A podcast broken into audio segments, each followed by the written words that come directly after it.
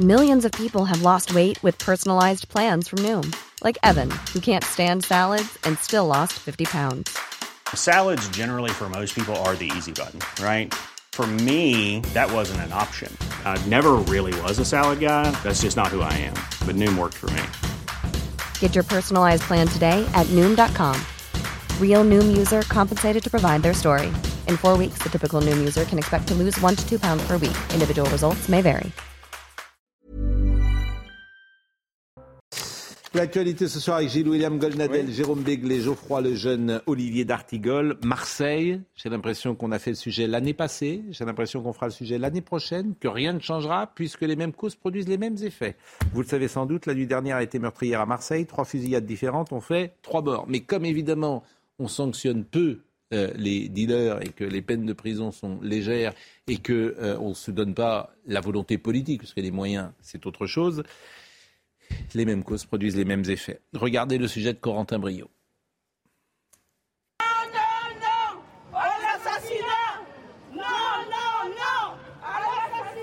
Stop aux assassinats. C'est l'un des messages portés lors de ce rassemblement, après une nuit de nouveaux mortels. Des femmes membres d'un collectif se rassemblaient de manière spontanée, mais symbolique à Marseille. En colère, elles défilent sous les balcons des immeubles et appellent à ce qu'on les rejoigne.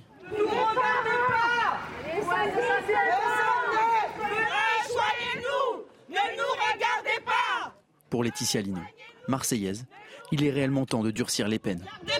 Il faudrait déjà dans un premier temps euh, qu'au niveau des lois, ce soit beaucoup plus dur, hein, que les, les, peines soient réellement appliquées, qu'ils prennent des peines euh, de sanctions de 25-30 ans. Et euh, c'est pas faire l'heure d'aujourd'hui. Si vous tuez quelqu'un et qu'au bout de 5 ans vous ressortissez, euh, tout le monde peut le faire. Des fusillades, dans la nuit de dimanche à lundi, qui ont fait trois morts et plusieurs blessés, ont éclaté du côté de la cité du Castellas, de la cité des Égalades et dans le deuxième arrondissement de Marseille, près du quartier de la Joliette.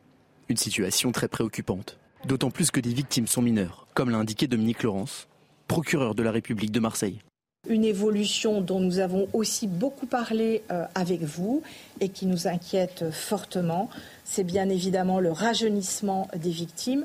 Nous avons déjà eu par le passé euh, des victimes mineures qui sont décédées euh, sur des actes homicides, avec pour certaines d'ailleurs un, un ancrage assez faible dans la délinquance. Depuis le début de l'année, ce sont 13 personnes qui ont trouvé la mort par balle à Marseille. Bon, on est entre le règlement de compte, la vendetta.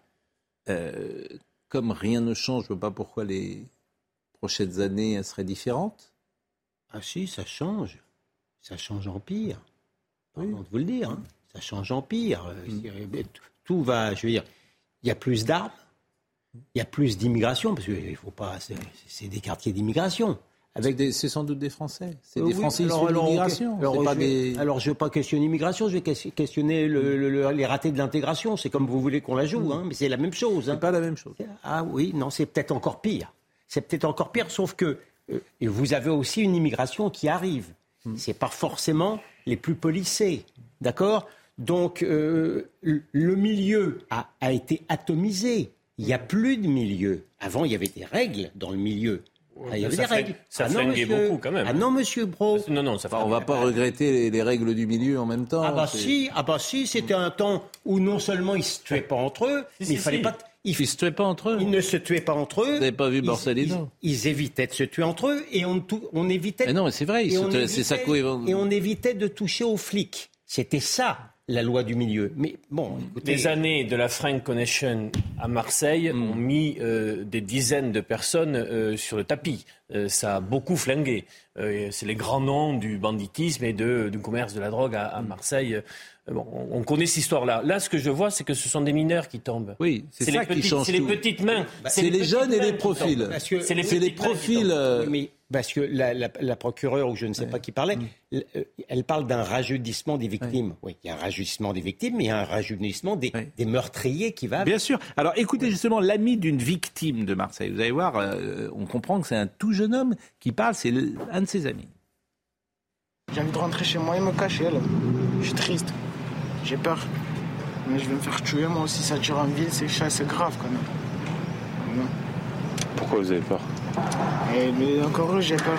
J'ai un collègue à moi, il se fait tuer en ville. Massabo, La Joliette. Pour moi, c'est impossible de, tuer des gens ici. C'était vraiment mon collègue, mon collègue. On était ensemble hier, on était calés ensemble. Je suis rentré, je dors, je me réveille, je vois mon collègue, il est mort. C'est choquant quand même. Et pour ceux qui connaissent Marseille, la Joliette, c'est même pas un quartier où, qui est réputé par. Euh, c'est la première fois que ce pour les points de deal. Écoutez Rudy Mana, qui est du syndicat de la police Alliance. C'est intéressant. On peut dire que la nuit est particulièrement sanglante. On peut même dire que c'est nuit de guérilla. Hein. Euh, trois morts, huit blessés, dont, un très grièvement, deux autres assez graves. Euh, franchement, euh, on a rarement vu ça sur Marseille. En tout cas, de mémoire de policiers marseillais, j'avais jamais vu ça. Trois endroits différents, des tirs à l'arme de guerre sur des gamins de 20 ans. Apparemment, il y en a un troisième de 17 ans. ça devient, ça devient extrêmement dramatique, quoi. Et puis, je vois que face à tout ça, encore une fois, il y a que les forces de police qui, qui essayent de lutter efficacement, puisque une nouvelle fois, on est tout seul face à cette marée qui nous vient de la gueule. Donc c'est extrêmement inquiétant, d'autant plus que les policiers aujourd'hui commencent à en avoir marre de ramasser des, corps de gamins de 17-20 ans qui se font qui se font trouver de partout avec une arme de guerre euh, pour des trafics de stupéfiants. Aujourd'hui, il nous manque il nous manque vraiment un plan un plan national, c'est-à-dire qu'il faut que toutes les institutions de l'État se mettent là-dedans. Il faut que tout le monde travaille avec avec force, avec courage, et puis il faut plus que des gamins de 14 ans se trouvent dans la rue euh, pour dans un trafic de stupes. Il faut qu'ils soient à l'école de la République. Il faut des associations de quartier qui travaillent efficacement et qui aient la possibilité de le faire. Puis quand on interpelle des gars euh, qui sont connus pour le trafic de stupes, il faut des condamnations pénales extrêmement fortes, extrêmement fortes, de manière à les empêcher de, recommencer euh, un an ou deux ans après être sortis de prison. C'est ça la vraie difficulté. Bon, c'est pas très compliqué ce qu'il vient de dire. Ce qu'il a dit. On dit depuis euh, cinq ans. mais depuis, oui. Mais Alors, et, la drogue est un problème numéro un en France. Tant que vous ne voudrez pas attaquer les consommateurs, tant que vous n'attaquerez pas les dealers avec des peines lourdes, on peut, continuer pendant des années et faire tous les jours les mêmes émissions. Le problème, c'est aider la les police, grandes filières. aider la police à faire son travail. Vous vous rappelez Bac Nord Mais c'est ce que j'allais vous dire, Bac Nord. Et quand Bac Nord sort, on t'explique que c'est un film fasciste. Donc, euh, et, que, et que cette réalité n'existe pas. Premièrement, on dit que c'est un film fasciste et il y avait autre chose de très intéressant, c'est que l'histoire de Bac Nord, c'est l'histoire de, de, de, la BAC, donc de quartier Nord, qui finit quasiment, euh, enfin, les, la plupart de ses membres en prison parce qu'ils ont été hors la loi pour leurs enquêtes. Mm. Qu'est-ce qui est intéressant? C'était pas des trafiquants ni des délinquants, ces policiers. C'est juste qu'ils ne pouvaient plus, dans le cadre légal, lutter efficacement contre le trafic de drogue. C'est-à-dire qu'en gros, ils ont été obligés pour démanteler les trafics, pour trouver en l'occurrence euh, une cache de, de, drogue, etc., de sortir des clous. Pourquoi? Parce que la procédure qui leur est imposée est scandaleuse. Euh, par ailleurs, tout le monde met le parapluie, c'est-à-dire que toute leur hiérarchie se couvre en permanence. Et pour ne jamais avoir de problème, en gros, les, les, les, les, enfin, les policiers, s'ils ne veulent pas avoir de problème, ne peuvent pas faire leur boulot. Donc, quand ils veulent faire leur boulot, ils sont obligés de sortir des clous. Ajoutez à ça que... la réponse pénale bah, la réponse pénale, mais on le dit sans arrêt. Une fois, deux fois, trois fois, quatre fois, cinq fois, peut-être cinq fois, dealer, il ne sort plus. Bien sûr. Plus euh, jamais. Vous avez aussi bah, parfois une non-coopération des locaux. Vous y viendrez, hein. Qui disent, euh, qui disent, euh, écoutez, bon, bah, au moins, quand notre quartier est entre les mains de certaines bandes, il y a une pseudo-sécurité qui règne. Je les comprends par ailleurs. Euh, je les comprends, mais... Et la non-coopération d'État euh, du bassin méditerranéen, 80% euh, du cannabis vient du Maroc. Mais... Est-ce que, est que sur les, les, les, grands responsables de filière, qui est un réseau de blanchiment d'argent, est-ce que là aussi il y aura des mesures? Parce qu'on peut vouloir tarir en bas, mais si on s'attaque jamais à la manière dont c'est organisé en haut... Avant d'aller, s'occuper des autres, ce serait bien déjà qu'on s'occupe mmh. euh, de ce qui se passe chez nous. Non, mais c'est pas. Non, euh, mais il me semble que on peut toujours dire que le Baroque était un grand. On peut toujours exclure de ce qui se passe sur le terrain. Je vois bien par le, comment vous pas toujours la faute des comment vous construisez votre raisonnement, mais mais mais en fait. Euh, prenons les deux bouts de la chaîne. Oui, mais commençons peut-être d'abord par ce qui se passe sur le terrain. Il y a des gosses de 14 ans qui meurent. Peut-être. Peut-être qu'on peut trouver des solutions. Hein. Alors, vous allez voir également parce que c'est partout à Nice. La drogue, c'est le problème numéro un. C'est la mère, paraît-il, des batailles. Moi, j'ai le sentiment qu'on euh, on ne livre pas précisément cette bataille pour les raisons que je vous ai dites tout à l'heure. Mais à Nice, vous avez vu sans doute euh, ces images dans la cité de Moulins. Vous voyez le sujet de Maxime Lavandier. Filmé par un riverain, cette scène se serait déroulée le 24 mars dernier en plein après-midi et en plein cœur de la cité des Moulins à l'ouest de Nice. Sur cette vidéo amateur, un individu encagoulé et entièrement vêtu de noir fait une ronde avec ce qui semble être un fusil. À ses côtés, cinq autres individus. L'un d'entre eux tient lui aussi une arme. Là, cette vidéo témoigne de ce qui se passe fréquemment dans le quartier des Moulins ou dans d'autres agglomérations. Voilà, c'est ça qui est important de retenir. On a une vidéo, on est on peut être choqué, euh, déstabilisé en voyant cette, cette vidéo. Pas pour nous, sait que ça fait très longtemps qu'on a ces armes à feu qui circulent dans, dans, dans cette cité. Trafic d'armes, trafic de stupéfiants et des interventions policières de plus en plus délicates. C'est un territoire qui, qui leur appartient, entre guillemets. Euh, la République euh, ne laisse pas des territoires, bien sûr, comme ça, euh, dans les mains de ces trafiquants, mais on a beaucoup de, de mal à, à occuper, euh, en tout cas, ces, ces endroits pour, euh, pour, pouvoir redonner un apaisement et une tranquillité à, à tous les riverains. Plus de 200 habitants du quartier excédé ont participé à une réunion sur le thème de l'insécurité en présence du maire de Nice. Christian Estrosi a alors proposé à l'Assemblée de se réunir à la fin du mois pour faire le point sur les actions qui auront été menées d'ici là dans le quartier. Et ce qui se passe à Nice, à Marseille, ça se passe à Nantes, ça se passe à Roubaix, ça se passe à Paris. Il y a un crime ou un délit sur quatre en France qui est lié à la drogue. Non, mais ce qui est étrange, c'est que ceux qui ont encore le plus en France le sens des frontières et des territoires, c'est ces gens-là. Pas question qu'on rentre dans leur territoire, alors qu'on l'a perdu. Et, oui, paradoxalement. Vous paradoxalement. Et d'autre part. Mais qu'est-ce qu'il faut faire? Et d'autre part, on ironise beaucoup sur les États-Unis. C'est un pays épouvantable où euh, les armes sont en vente libre. Sauf que en, sauf qu'en France, pour pas grand-chose, les armes sont en vente libre uniquement pour les malfrats. C'est quand même un problème. Hmm. Une fois qu'on a dit ça. Je dis rien de plus. Oui, mais j'entends bien, mais il faut peut-être imaginer des solutions. Alors, il y a quelque chose qui a changé depuis deux mois quand même, c'est que le côté festif de je prends de la drogue, euh, qui a été très longuement mis en avant jusqu'à l'affaire Palman, on va se dire les choses. Non. Ça, c'est terminé. Ah, mais je pense que ça a beaucoup. Exagéré. Ah, mais il y avait une littérature, une musique, voire une presse pour dire que c'était pas si grave, que d'en prendre de temps en temps, c'était Mm. pas, euh, il n'y avait pas d'accoutumance. Ça, c'est terminé. Parce qu'il y a quand même eu ce drame qui a imbibé, si j'ose dire, tous les esprits. J'espère, alors peut-être que je fais de l'angélisme et que je suis trop optimiste, mais j'espère que ça va quand même petit à petit entrer dans euh, Et la drogue, on l'a cas, les la, politiques- la drogue, on l'a dit. Pascal, les politiques qui ont été menées Oui. ont échoué. Puisque Mais- nous sommes sur un niveau de consommation record Et là- et que tout ce qui a été fait pour essayer de s'attaquer à ce problème-là est un échec complet. Mais Alors il faut peut-être faire autre chose. Eh ben, je vais, Différemment. je vous ai dit Voilà. ce qu'il faut faire. Euh, vous, vous avez sou- souvent la réponse.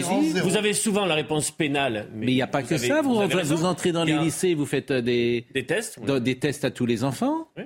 Obligatoires. On les a envoyés pour le Covid. On peut bien faire des tests obligatoires sur la drogue Oui. Donc il y a le volet. et sur le, sur le Il y a cannabis. le volet. euh, voilà. Il y a le volet répressif. Il y a des parents qui apprendront comme ça que leurs enfants. Ça, les aidera. Il y a peut-être d'autres d'autres volets à, Oui. à réfléchir. Mais, mais c'est pas répressif de faire des tests d'ailleurs. Notamment sur la prévention. un euh, test, c'est pas, c'est pas C'est pas je crois, répressif. je crois beaucoup à l'intelligence. de- euh, on a beaucoup fait sur la Ah, moi- sécurité routière, oui. etc. S'il y avait de vraies campagnes publiques sur la nocive, mais si, j'y crois. Mais. Gainsbourg, mais Gainsbourg à a fait une chanson La drogue c'est de la merde il y a 20 ans, ou même plus que ça, il est mort il y a ça, on n'a 30 pas ans Gainsbourg. Donc voilà. la- bon. Et puis ce syndicaliste policier Allez. dit qu'il faudrait aussi de nouveau les associations de quartier, de la présence Mais il a raison, il a raison. plus de, gardiens d'immeubles que de digicode, etc. Il, il a raison. C'est aussi une partie de la, de la solution. Mais oui, commençons euh, peut-être d'abord par euh, nettoyer. Vous voyez, le terrain, c'est-à-dire qu'on on ne permet pas des points de deal, déjà. On ne permet pas des points de deal. Ah, c'est possible ça Il y a quand même. beaucoup de communication sur ça. Le point de deal, il se déplace. euh, Oui, bah, 40, et- bah, 300 s'ils se déplacent, euh, qu'est-ce que vous voulez Les policiers C'est quand même plus facile d'intimider Bon. un gardien d'immeuble qu'un digicode. La fin de vie. Euh, la France est le pays d'Europe qui est le plus grand consommateur de euh, cannabis. Dans les sujets du jour, vous avez euh, la fin de vie, et ça c'est un sujet vraiment euh, passionnant, si j'ose dire. Emmanuel Macron qui souhaite un projet de loi sur la fin de vie. Il y a un consensus quand même, que chaque, il y a un consensus en France, que chacun veut pouvoir choisir sa mort. Voilà. Ah, c'est un tout petit peu plus compliqué que ça. Oui, forcément. Les gens sont favorables à un protocole pour la fin 75% de vie, veulent que la mais loi évolue. quand ça les concerne eux, Oui. Oula, mettons quand même des garde-fous. Je suis favorable en général, mais pour ma part à moi, j'aimerais être sûr. Oui, mais si je vous pose la question, vous, vous pouvez, euh, si je vous pose la question, est-ce que vous voulez euh, savoir comment, euh, si, vous êtes dans un, un état extrêmement euh, regardez, êtes-vous favorable à une aide active à, la mourir, Ouais. à mourir? Si un jour vous êtes dans un état où vous souffrez d'une maladie incurable, si je vous pose la question à vous, est-ce que vous souhaitez euh, une fin de vie assistée ou une euthanasie? La Mais Pascal, le problème. sans doute ré- répondrez-vous. Alors, on ne Alors, sait je jamais dire, comment on ce réagit je d'ailleurs. répondrais oui. Mais moi, Oui. j'ai été confronté dans un cas, Hmm. ma famille a ça. Hmm. Ben, quand vous devez prendre la décision Oui.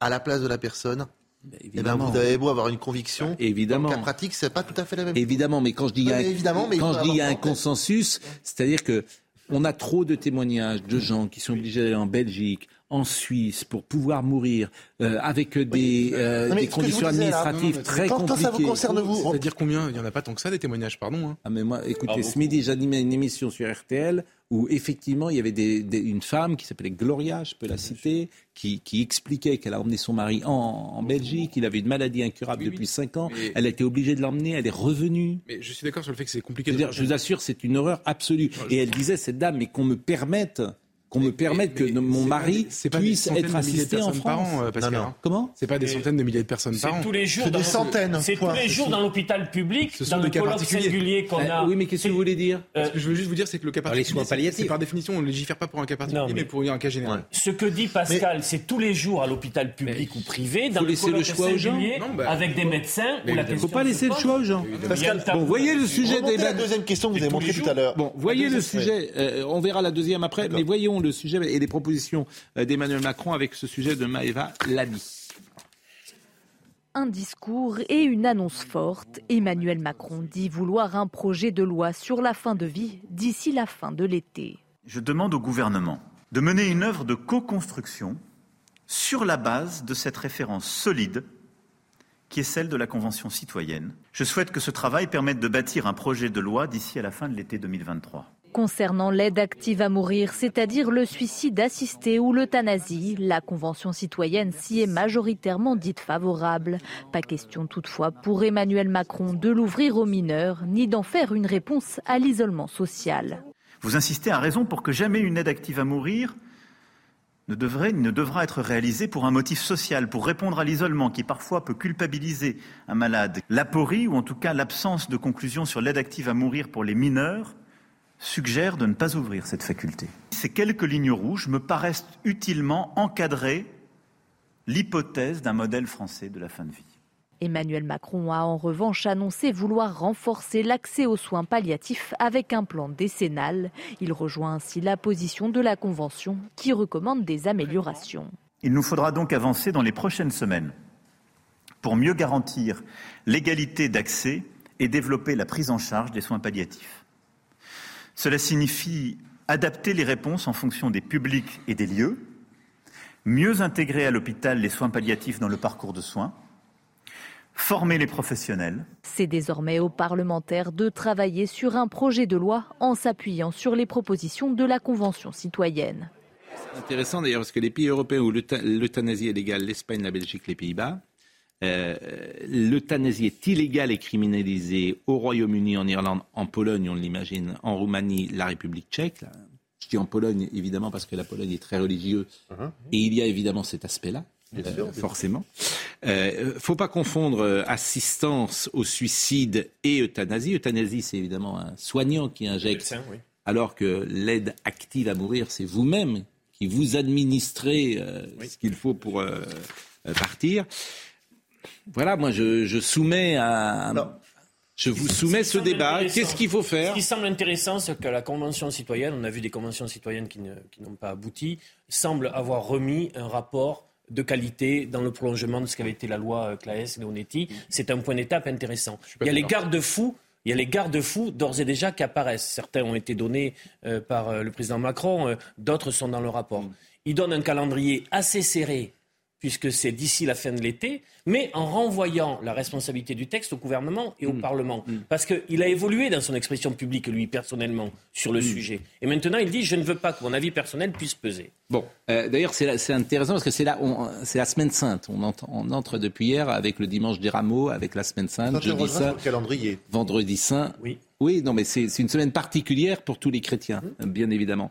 Bon, les chrétiens considèrent sans doute euh, qu'on ne choisit ni sa naissance ni sa mort, bien Pas sûr. seulement les chrétiens. Pas seulement les chrétiens. Par ailleurs, vous croyez qu'on choisit vraiment notre, Mais on- on choisit vraiment, vraiment notre mort?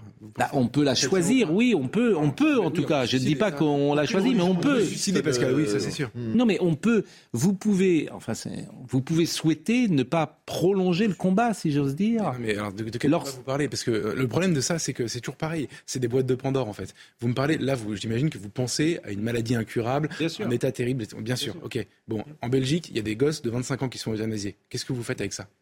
Je suis pas sûr qu'il y ait le cas que vous. euh, C'est c'est déjà arrivé, bien à l'instant, mais on va laisser passer ailleurs- une pause. Mais par- Et- il le- ou d'autres le demandent. Il y a même une Française, il y a très peu de temps, ça a fait pas mal de bruit, qui a demandé l'euthanasie en Belgique parce que la vie lui était insupportable. Mais ça n'est pas ce qui est proposé. Bon, euh, Non, c'est- je sais. pas ce que c'est. Là, on est sur le cas de donc, maladie évitons d'agiter incurable. des- euh, Mais non, voilà. mais non, non. Quand vous, quand vous ouvrez, quand vous ouvrez une boîte de Pandore, le principe c'est que vous ne la refermez pas. C'est tout. Bon, euh, on va Vous marquer aviez une dit pause. la en même tout cas. chose sur d'autres euh, sujets Euh, sociétaux. On va. Ouais, j'ai dit- on a dit ça pour le mariage pour tous et on a eu la PMA. Bah ouais, bah ouais. Qui reviendrait aujourd'hui Bah sur ouais. le mariage pour tous? Personne. Mais non, mais on a, on a dit attention, il y aura la PMA Personne. et peut-être un jour la GPA. On a eu la PMA, bientôt la GPA, c'est tout. Oui, non, mais là, il a raison. C'est-à-dire que moi, je vais. euh, C'est même avant le tous. Oui, mais quand j'ai vu Pâques, j'ai dit mariage, GPA et PMA. C'est logique. Mais Ça, c'était logique. C'était le petit train des Mais évolutions. bien sûr, ça, ça ne pouvait pas être re- autrement. reformule la question. Vous reviendriez aujourd'hui sur le mariage pour tous? Oui, C'est pas tout à fait la même chose. Donc. Oui, Bien dit sûr Geoffroy oui. le jeune, et c'est son avis. mais pour les mêmes Mais en revanche, la pause, ça fait trois minutes que je voudrais qu'on ait une pause. Pourquoi la loi invaliderait notre. Non, mais vous vous fichez de moi, quoi. vous vous fichez de moi, là. Pourquoi Mais ça fait trois minutes que je lance, que j'essaye euh, qu'on fasse une pause. Je vais me parler à moi-même. Bah écoutez, parlez-vous en silence. Mais Vous n'avez qu'à pas m'écouter. In petto. Il est 20h30, Isabelle Piboulot. Nuit sanglante à Marseille, quatre personnes ont été interpellées concernant l'une des trois fusillades. Des hommes âgés de 16, 21 et 23 ans ont été tués dans trois cités différentes. Des drames sous fond de trafic de stupéfiants. 14 blessés sont à déplorer. Parmi eux, un adolescent de 15 ans dont le pronostic vital est engagé. Les enquêtes ont été confiées à la police judiciaire. En France, les émissions de gaz à effet de serre ont baissé de 2,5% en 2022, avec un recul plus marqué en fin d'année. L'Hexagone s'est engagé à réduire ses émissions de 40% d'ici 2030, une ambition qui doit être renforcée pour tenir compte des objectifs européens. Selon le Haut Conseil pour le climat, le pays devrait doubler le rythme de baisse de ses émissions par an jusqu'en 2030. Et puis l'armée russe n'a fait état d'aucune avancée à Bakhmut. Le patron du groupe Wagner avait revendiqué la prise de la mairie de la ville, épicentre des combats dans l'est de l'Ukraine. De son côté, l'état-major de l'armée ukrainienne a affirmé que les assauts russes avaient été repoussés. Je rappelle que 184 citoyens ont été tirés au sort pendant trois mois. Ils ont échangé sur le sujet de la fin de vie. Dimanche, la Convention citoyenne a rendu ses conclusions. Elle a répondu oui aux trois quarts à une aide active à mourir, concrètement le suicide assisté ou l'euthanasie, en assortissant toutefois leur position d'importantes restrictions. Mais Geoffroy les jeunes, on a vu ce débat déjà avec le mariage pour tous. On peut considérer que cette loi euh, n'enlève rien à ceux qui ne veulent pas avoir ce- l'assistance active à mourir ou l'euthanasie. Mais en revanche, elle donne la possibilité à ceux qui, je disais tout à l'heure, ne veulent pas poursuivre le combat, ben de l'arrêter.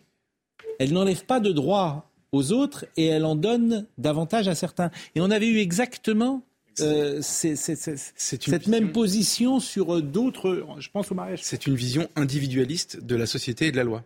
C'est est-ce que ça, m'a- est-ce que ça me, me change ma vie à moi ou pas Ça Donc pourquoi je m'opposerais Non, pourquoi vous dites individuel? Non, Parce que- elle offre la possibilité à tout le monde, à, tous les. Français. Non, c'est une vision individualiste. Moi, je je, je, je, je pense pas à mon propre cas quand je, suis, je m'oppose à l'euthanasie ou au mariage pour tous. Pardon. J'essaie de savoir ce que ça va changer pour la société. Et dans le cas du mariage pour tous, ça changeait la nature de la filiation. C'est-à-dire que tout à coup, vous faisiez, euh, vous faisiez euh, de, de- un couple avec deux femmes qui pouvaient pas euh, biologiquement avoir d'enfants, euh, un mari, enfin de, deux femmes, pardon, et pareil pour deux, deux hommes.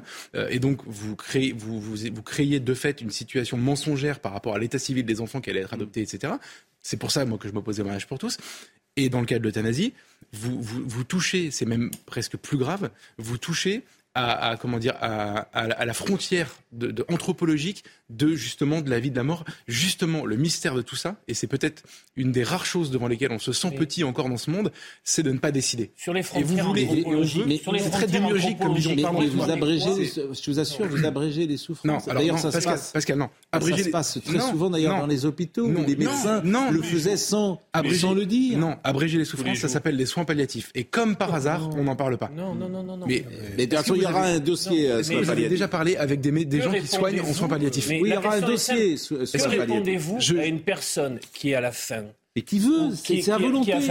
qui a souffre, qui n'a pas de- qui n'a pas d'autre Oui. issue et qui le demande.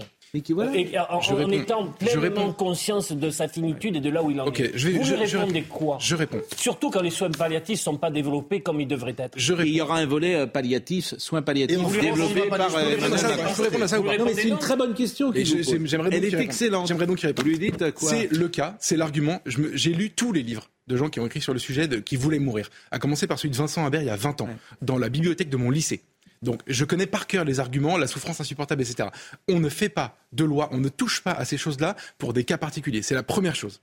C'est- très important. Mais pourquoi? Parce que. Parce au nom de quoi? Pourquoi? Mais vous êtes contre la loi Claes Leonetti Mais Non, mais bah, bah, pardonnez-moi. en fait, oui, mais- pourquoi on ne fait pas une loi pour des cas particuliers? Pourquoi? Parce que, en fait, encore une fois, c'est une vision. D'ailleurs, c'est pas des cas particuliers. C'est demain vous pouvez être ce cas particulier. Mais j'en serais très triste. Mais. C'est pour des cas qui arrivent. Et j'ai envie de dire qu'il y a plein de lois qui sont faites pour des cas particuliers euh, en France. Ah non, non, non. La loi, Bah, c'est l'expression de la volonté générale. Pardon, non. Mais enfin, Oui, c'est mais question je veux de dire, principe. qui correspondent à des. à mais des qui, cas, co- euh, qui correspondent à des cas Vous particuliers. visitez tous les jours à l'hôpital aujourd'hui Premièrement, vous Il y a vous beaucoup Je le cette, sujet. euh, je, je vous assure, je comprends pas. Bah, vous vous comprenez pas ce que, ce que à quoi sert la loi dans ce cas-là, mais je veux dire, c'est le principe de la loi, c'est ça justement, en théorie. Deuxièmement, deuxièmement, le cas que tu présentes, euh, mon cher Olivier, euh, j'allais dire n'existe pas. Il existe, mais il est très minoritaire. Mais c'est Il comment dire n'existe pas. C'est j'allais dire il n'existe pas. Il est très minoritaire, justement parce que les soins palliatifs, on les a pas développés. on les a- mais C'est criminel de pas les avoir développés. Pourquoi on les a pas développés? Justement parce que depuis très longtemps, nos élites, depuis une vingtaine d'années, nos élites ont intégré qu'un jour le, le dernier progrès, ce serait de donner le droit à l'euthanasie. Je te promets, parce que en soins palliatifs, tous les médecins qui travaillent en soins palliatifs te disent qu'ils ne sont jamais confrontés à cette question. Pourquoi? Parce qu'il y a un accompagnement, parce que jusqu'au bout, justement, il y a une présence, parce qu'on reçoit encore de l'amour, et parce que justement, on ne touche pas à cette frontière. Mais il y a beaucoup de lois qui sont faites pour les handicapés physiques. C'est des lois pour des, euh, qui sont des cas particuliers Non mais attendez, en France. qui concerne personne, Mais il y a des pour professions, il y a des lois pour des. euh, pour- Je, je comprends pas votre argument en fait. Parce que la mort, ça concerne tout le monde. Non, mais je pense que. Donc une loi sur la mort, elle doit, elle doit, elle doit aller à tout le monde. Eh, c'est une euh, possibilité qui est donnée, euh, Je vous promets. qui est proposée à. Bon, et maintenant, et maintenant, oublions euh, le, le- le débat sur euh, que, que veut dire la loi, à quoi sert la loi, etc. Le- le- je reviens sur la question de la boîte de Pandore. Ouais. Parce qu'on connaît l'effet cliquet permanent dans les questions sociétales. En plus, c'est sans risque politiquement. Je salue le courage d'Emmanuel Macron, qui va pour une fois faire passer une loi avec laquelle 70% des Français sont d'accord. Bon, à suivre. Pour vous dire, Pascal, non, pardon. Oui, que- Très vite. Non, mais euh, pardon, c'est important. Oui, mais. euh, Qu'est-ce que vous répondez dans ce cas-là? Ah, on- le, le- le- le critère pour l'euthanasie, c'est les souffrances qui sont Oui. impossibles à guérir. À celui qui vous dit. Et c'est la personne qui décide, c'est ça mon critère, moi. D'accord. C'est la personne dites, qui décide. Quand c'est une personne de 23 ans. Oui. Et c'est la personne mais là, qui décide. Bon. qui Non, non, non, Allez, non, non. on, euh, c'est trop. Je voudrais pas qu'on. Il reste 20 minutes et on a c'est beaucoup de sujets. Un gosse- Ben oui, ben c'est. Une gamine de 23 ans, c'est Enfin, des, il y a quelques des gens de 23 ans qui veulent mourir, il y en a. C'est, c'est, c'est- comment dire, ça existe. euh, C'est ce tout à fait dire. marginal. Non, mais, non, mais le, le, le, le- C'est- la- c'est le pas le- Non, c'est c'est marginal. Et il faudra l'encadrer, cette personne de 23 ans. euh, Sans doute ben, je vous faudra-t-il des précautions. Bon, les C'est retraites. arrivé il y a 6 mois. Les retraites. Elisabeth Borne recevra les syndicats ce mercredi à Matignon. C'est une journée euh, importante. Euh, la Première ministre a promis aujourd'hui qu'elle sera à l'écoute de tous les sujets. Je vous assure, euh, on va écouter Madame Borne, mais euh, quand j'écoute Madame Borne, je dis, mais je ne sais pas ce qui va se passer mercredi. On peut parler de tout, dit-elle, mais on change rien. Donc, voilà. Donc, Madame Sophie Binet, je voudrais qu'on écoute Madame Sophie Binet, qui est la nouvelle euh, secrétaire de la, la CGT. Je crois que Madame Borne, elle n'a pas bien compris ce qui va se passer mercredi dans son bureau. Donc, écoute, parce qu'elle est sûre que on peut parler de tout. On est d'accord, on a plein de points communs. Bon, d'accord, mais ok, mais c'est sur les, les retraites euh, que Madame euh, Sophie Binet veut, veut échanger. Écoutez. Bah, le retrait de la réforme des retraites, c'est simple. Donc ça peut être très court. Elle a, elle a déjà dit que ce serait non.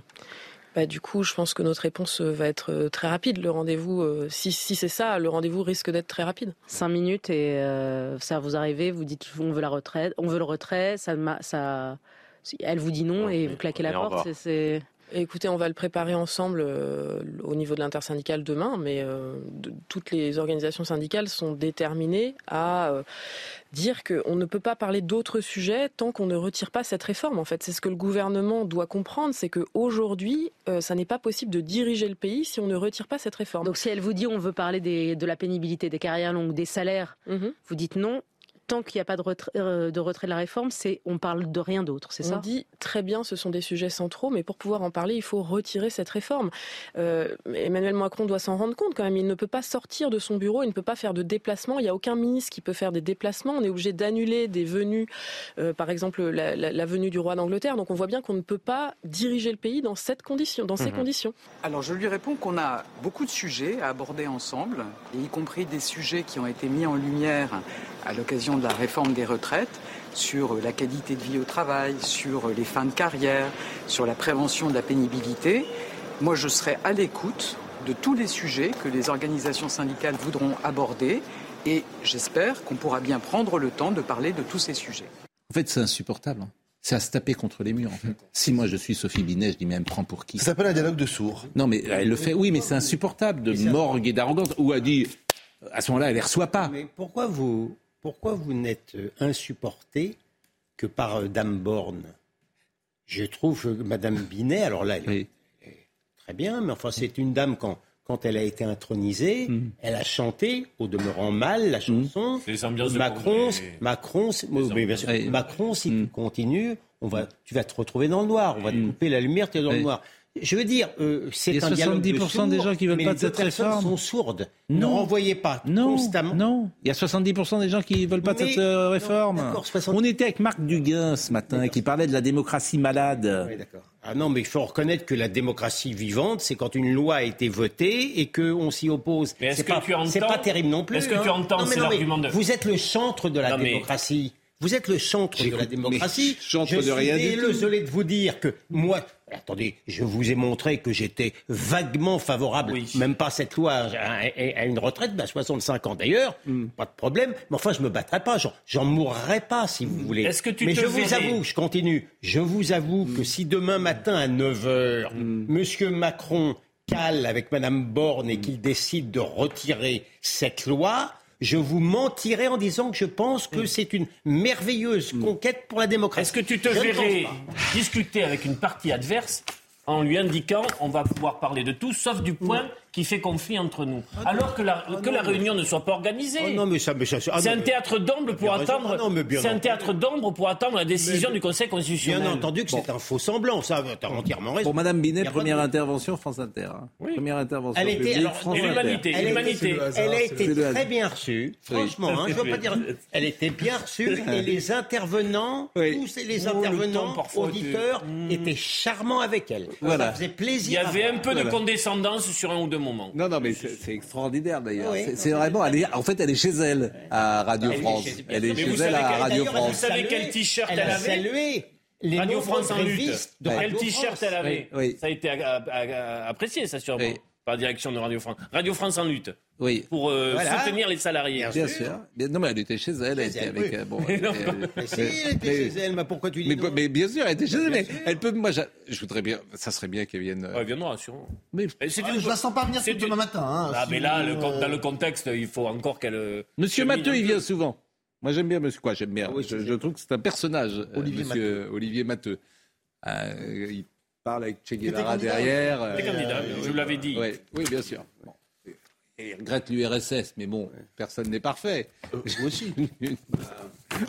Non, mais. Non mais vous verrez que Sophie Binet, de tous les noms qui ont- parfois. de tous les noms qui ont circulé, c'est la plus, la politique. Vous verrez. Oui, bien sûr. En Bon. tout cas, pour s'être En tout cas, imposé, alors c'est pas- règlement de compte à OK Coral, à la CGT, parce qu'ils s'entendent pas du tout. Hein. Le texte d'orientation a été voté à 75%. C'est leur feuille de route pour la prochaine période. Pas Monsieur Martinez. Bon, Madame Binet, elle a fait de la. Avec, euh, En tout cas, elle a fait de la philo. hein, Martinez. Elle a un truc qui est sympa, elle a fait des études de philo. Oui. Donc ça, c'est intéressant.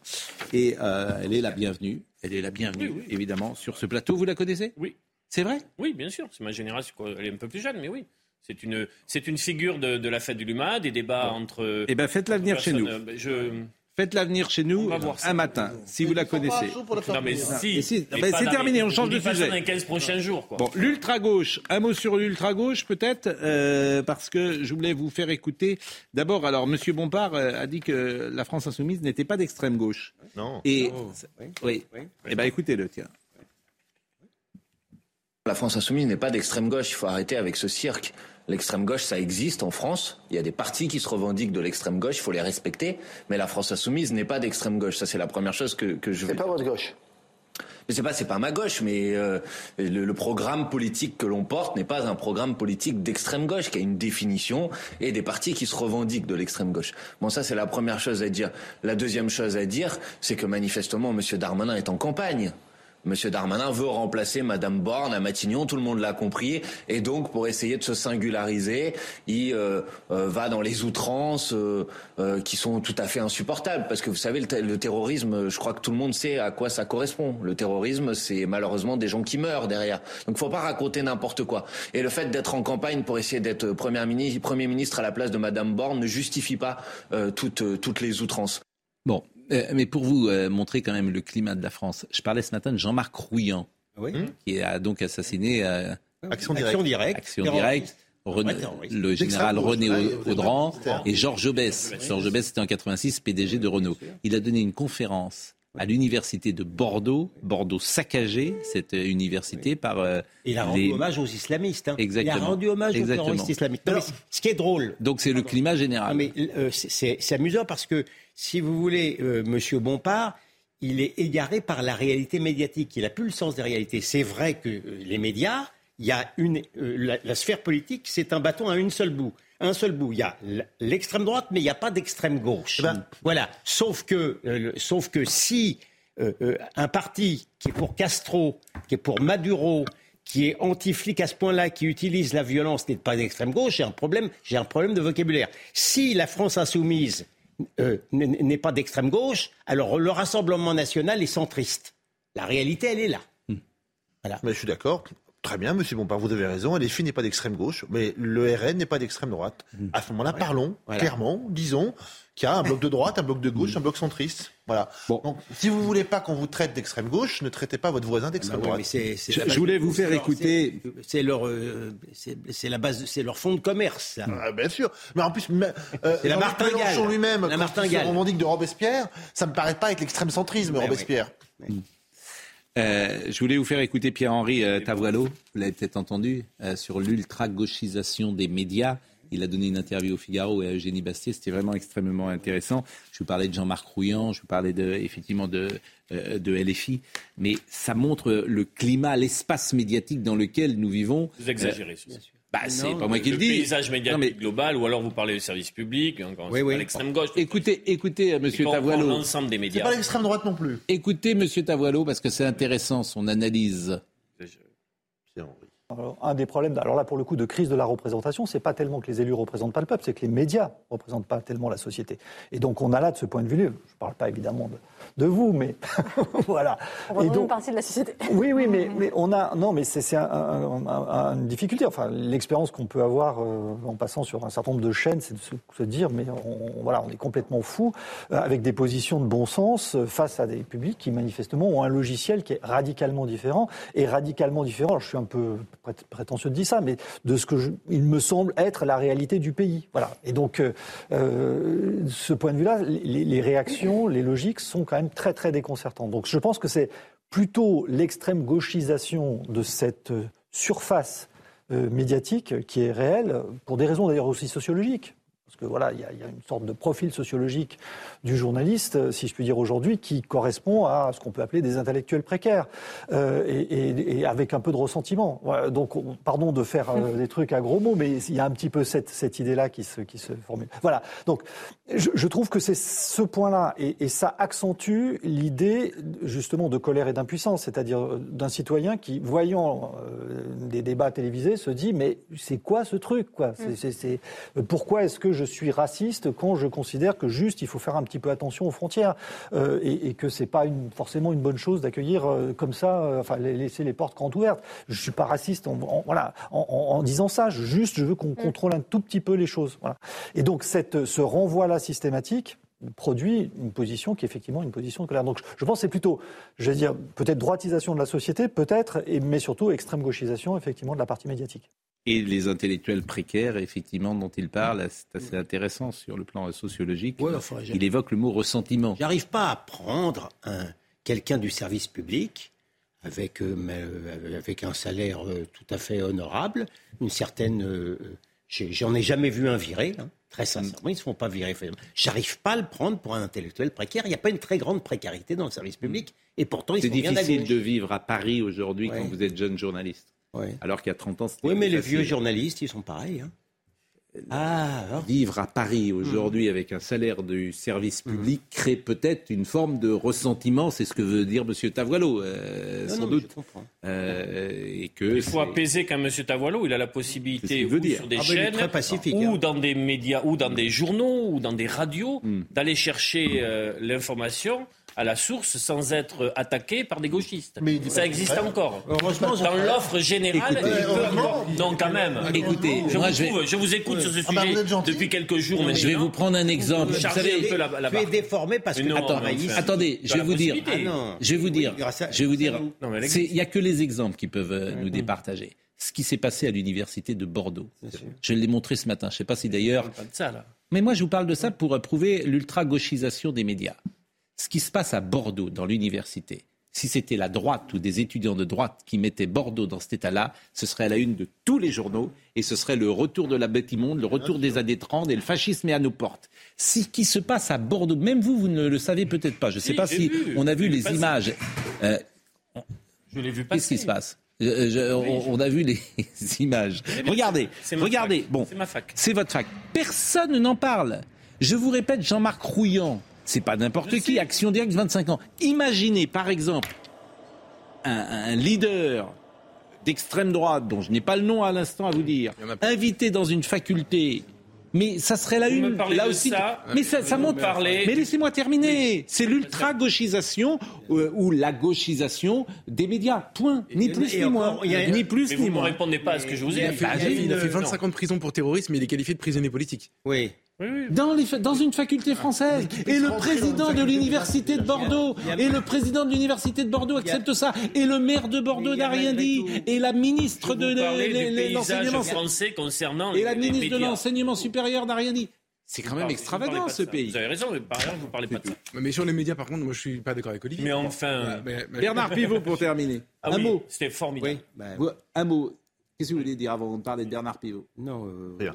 J'ai envisagé de parler de, du procès qui s'est ouvert aujourd'hui concernant l'attentat de la rue La rue Copernic. Copernic. Non, euh, je veux dire, euh, Vous êtes là demain ou pas? J'y serai- oui, je, je On- on suis peut- de. Non, je serai là après-demain. On peut en parler On peut après-demain. en, en parler peut-être après-demain. C'était le premier jour, c'est vrai. Alors Euh, j'en parlerai mercredi. C'est euh, important, bien Ah sûr, oui. mais c'est vrai que c'est une Ouais. affaire qui est de 1980. 40, 43 ans. Ouais. 43 ans. Rien que ça, euh, c'est difficile. Et vous êtes euh, Un- euh, avocat Avocat de plusieurs parties. des partis civils. Je vous en parlerai. Alors j'en parle maintenant ou j'en parle mercredi, c'est comme vous voulez. Il nous reste deux minutes et j'aimerais qu'on consacre peut-être plus de temps à cela Entendu. et euh, qu'on en parle peut-être euh, plus en longueur, d'autant que le procès aura euh, un peu avancé. Donc moi j'ai lu le journal du dimanche hier. J'ai trouvé exceptionnel l'interview de Bernard Pivot. Exceptionnel. Exceptionnel. Euh, De avec simplicité, de beauté, Ouais. de- d'intelligence. deux ou trois euh, mots, euh, deux ou trois phrases qu'on a sélectionnées avec Benjamin No et que je vais vous lire. Euh, Qu'avez-vous appris auprès euh, de ceux que vous avez interviewés? Moi, le petit pivot, euh, fils d'épicier, sans grade universitaire, par quel miracle était-je celui que le ciel avait élu pour poser des questions à Nabokos, Génésine, Yourcenar, Simon, etc. J'ai appris l'admiration et sa sœur jumelle, la modestie. Quelle, phrase extraordinaire. Ah, ça, c'est une phrase qui dit tout. Et qui fait frissonner quand on la lit, quand on l'entend. Vraiment. J'ai appris. euh, pendant 60 ans, j'ai reçu chez moi les nouveautés publiées par les éditeurs. Alors ça, c'est le monde, la, la vanité du monde. Sic Transit, Gloria Mundi. La semaine qui a suivi l'annonce de l'abandon de ma chronique dans le JDD, mon nom a été rayé de la plupart des listes de services de presse, y compris chez mon éditeur. C'est normal, mais ça fait drôle. Depuis, j'achète des livres comme tout le monde. Voilà une autre réponse à votre question sur la vanité. Même Albin Michel, qui a, qui a publié. Bernard Pivot, a supprimé les envois de livres après. Je suis devenu un vieil homme, c'est souvent à mes dépens. Je vais avec un cas de bourde en maladresse, d'oubli instantané en futile angoisse. J'en ris pour n'avoir pas à en pleurer. Il est de 1935, hein, Bernard Pivot. c'est superbe. Ouais. Et puis, existe-t-il un paradis, un enfer? C'est peut-être la phrase la plus forte, celle qui euh, euh, m'a plus, le plus touché, j'en doute, mais je suis sûr de l'existence du purgatoire, c'est la vieillesse. Le purgatoire n'est pas dans le ciel, mais sur la terre. Les maisons du purgatoire s'appellent des EHPAD. Ex-journaliste, j'aimerais mourir chez moi dans mon fauteuil en lisant l'équipe ou le journal du dimanche, ou mieux dans mon lit en relisant Montaigne ou Proust, mais je ne lis jamais au lit. Le purgatoire euh, est sur la terre, c'est la vieillesse. Ah oui, c'est c'est sans doute vrai. Alors il faut, il le dit d'ailleurs en début d'interview, Bernard Pivot est malade, c'est un homme âgé. Cette interview a été faite euh, par écrit, puisqu'il a des difficultés à parler. A été faite il y a une quinzaine de jours, d'un seul tenant. On a reçu ça comme ça par mail. Là, c'était évidemment très émouvant. Et euh, on peut que lui souhaiter qu'il aille mieux. Euh, mais il ne tourne pas autour du pot, il ne tourne pas autour des mots pour dire qui il est et dans quelle situation il se trouve aujourd'hui. Et c'est ce qui fait aussi vraiment l'immense beauté de cette interview. Je ne dis pas parce que c'est mon journal, mais on a peu euh, de fois dans sa vie professionnelle l'occasion de lire et de, de, de, de, de- de mettre en page, d'éditer, de titrer une interview de ce genre. Je ne l'ai jamais surpris une fois pendant ces émissions un écart de méchanceté ou de colère. Jamais. Jamais. Pour ma génération, il est un modèle. hein. Ouais. modèle d'interview, un modèle de liberté. Un modèle euh, d'esprit, parle de d'intelligence, de travail. Et il parle de comment il préparait ses émissions, Oui. c'est-à-dire ce côté de travail besogneux presque. En exil tout en disant, tout en disant, je fais des fugues à domicile. Ouais, des fugues à domicile. C'est beau cette formule aussi, les fugues à domicile. Et c'est vrai que euh, c'est une époque où tu pouvais écouter Marguerite Yourcenar pendant une heure, euh, Georges Simenon pendant une heure, Marguerite Duras pendant une heure. Solzhenitsyn, Jean d'Ormesson. Bon, écoutez, euh, on, le, on le salue et vraiment cette interview est à lire. Alors on peut la lire en... Elle est en ligne. Elle est en ligne hein, dans, dans le journal du dimanche. Donc euh, c'est lisez-la, gardez-la. Moi je l'ai découpée et je vais la garder. Cette phrase extraordinaire, la sœur jumelle de l'admiration, c'est la modestie. C'est formidable. Ça c'est formidable. Monsieur Ben Ki-moon. La modestie, c'est vous. C'est vous, Pascal. Ah, je le sens taquin. C'est drôle, je le sens taquin. Non, mais on ne l'est jamais assez, mais vous avez, pas- mais vous avez parfaitement raison. Mais, mais vous avez parfaitement raison. Mais les sportifs de haut niveau, par exemple, ils disent qu'il ne faut pas être modeste non plus, parce que si tu es modeste, tu, tu- voilà, tu, ne, tu ne gagnes pas forcément. Il faut avoir tout le paradoxe de la vie. Mm. Euh, et un jour, on saura comment vous préparez vos émissions. Avec quel sérieux. Et à un moment donné. Il vaut mieux pas savoir. Et à- non, mais à un moment donné, moi je sais. Moi je sais, ça se passe devant mon bureau. Moi je sais comment ça se passe. Mais chacun trouve euh, pour euh, se concentrer euh, les façons les Eh ben, qu'on se concentrer, c'est une chose, c'est pas une raison pour déconcentrer les autres. Voilà, c'est tout. On partage un bureau. Règlement de compte. Règlement, règlement de compte, ah, ok, euh, choral. Il y en Bon. a- il y en a un qui a Que de l'amour, Pascal. Mais bien sûr, euh, Olivier. Bon, ce soir, on vous retrouve. Euh, vous avez regardé toute la télévision depuis ce matin. Toute la télévision. Et les meilleurs moments. Et les meilleurs Marc Duguin, c'était bien. hein. Marc Duguin, c'était bien. Franchement, Marc Duguin, euh, Tsunami, chez Albin Michel, il était avec nous ce matin. Il, il propose une réflexion sur la démocratie, sur la démocratie représentative, qui est tout à fait intéressante. C'est bien a- Arnold Cara était à la réalisation, Philippe était à la vision, Arnaud euh, Portelas c'était au son. Merci à Benjamin No, à Robin Piette, à Kylian Salé. Toutes les émissions sont à retrouver sur cnews.fr. Et Julien Pasquet sera à 22h et a priori, il est en forme ce soir. À demain. Il a gagné 3. Planning for your next trip? Elevate your travel style with Quince. Quince has all the jet setting essentials you'll want for your next getaway, like European linen, premium luggage options, buttery soft Italian leather bags, and so much more. And is all priced at 50 to 80% less than similar brands. Plus, Quince only works with factories that use safe and ethical manufacturing practices. Pack your bags with high-quality essentials you'll be wearing for vacations to come with Quince. Go to quince.com slash pack for free shipping and 365-day returns.